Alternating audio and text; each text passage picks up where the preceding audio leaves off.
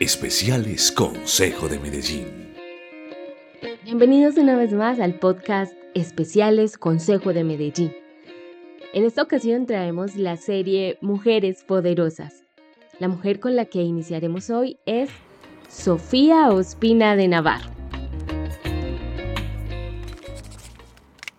El momento solemne había llegado.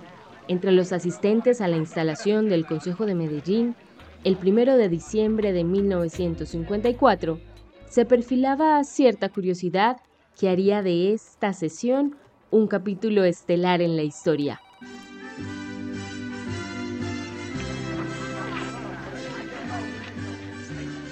Al ayuntamiento del Palacio Municipal llegaba el alcalde y a la vez presidente del Consejo, Darío Londoño Villa, quien motivado por la noble ocasión a la que asistía como protagonista del acto de posesión de los nuevos 17 concejales de la ciudad, en su discurso no dejó de lado el de saludar alborozadamente y de manera especial a Sofía Ospina de Navarro, una mujer, decía Londoño Villa, encantadora y esclarecidísima dama, representante muy digna de su sexo en esta corporación quien haría que los debates no se desvíen por caminos de infructuosas divagaciones, sino que sigan senderos conducentes a la realidad de algo práctico y beneficioso para todos los ciudadanos. Era la primera mujer concejal de la ciudad de Medellín, y en ella nacía la esperanza de que la sociedad empezara a desembarcar de los bajeles del odio para abordar en cambio las carabelas de la paz y la cordura. Intuir el plácido momento, como también la emoción que envolvía a la nueva cabildante.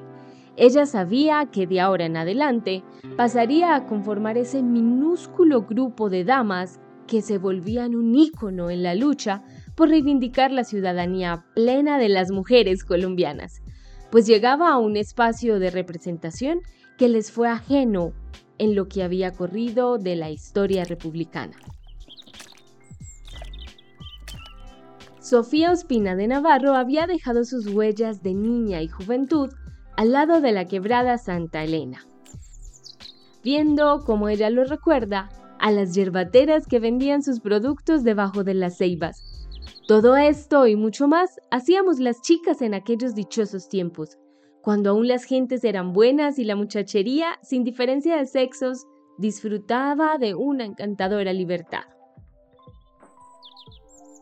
Pasajes de antaño pasaban por su mente, momentos idílicos de una sociedad que vivía en la contemplación de plácidos paisajes, en un trasegar de la vida en el que presenció el paso de una ciudad de aires pueblerinos a una acelerada ciudad industrial que llegaba con todas sus tensiones.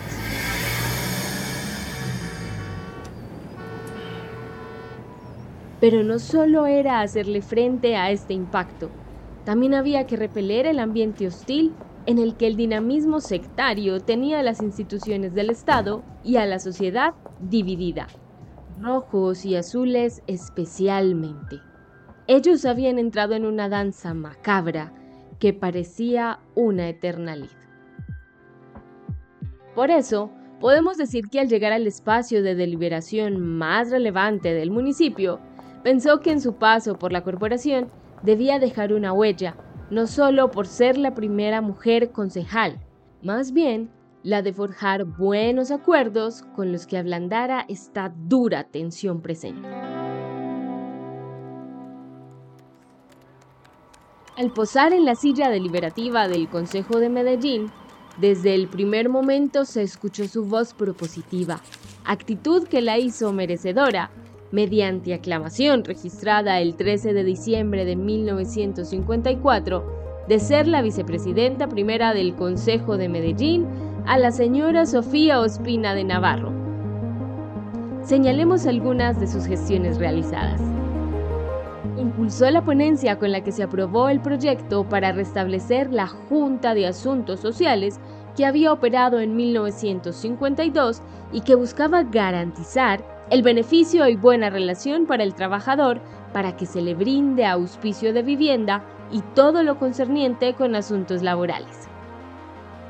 motivó el debate para crear un nuevo esquema de aseo y recolección de basuras. Denunció que se debía prohibir la cesión de puestos en la plaza de mercado para controlar la informalidad. Gestionó un sentido homenaje a las mujeres líderes nacionales, siendo la primera doña Mercedes Sierra de Pérez, hija de Antioquia, por sus grandes contribuciones y lucha por las clases más desvalidas, quien dejó cuantiosas donaciones para el Hospital San Vicente de Paul.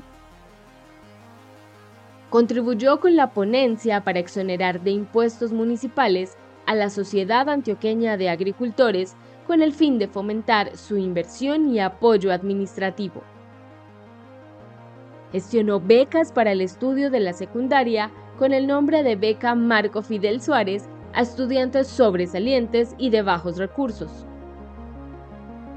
Junto a los concejales Londoño Villa, Uribe Escobar, Pérez y Urrego, la señora Ospina de Navarro lideraron la propuesta para que el gobierno estableciera una empresa oficial pesquera y así resolver el problema de alimentación de las clases populares con el objetivo de garantizar un buen producto y que fuera económico. En la memoria de la corporación municipal ronda la huella marcada con tinta de las acciones que la concejal Sofía Ospina de Navarro impulsó para el bien común de la sociedad de Medellín. Acciones que marcaron un precedente en la historia política al demostrar, bajo la figura femenina, el talante que la mujer aportaría a partir de esa primera experiencia en el proceso de planeación y desarrollo de la ciudad. Esto fue algo de la historia de Sofía Ospina de Navarro en nuestra serie Mujeres Poderosas.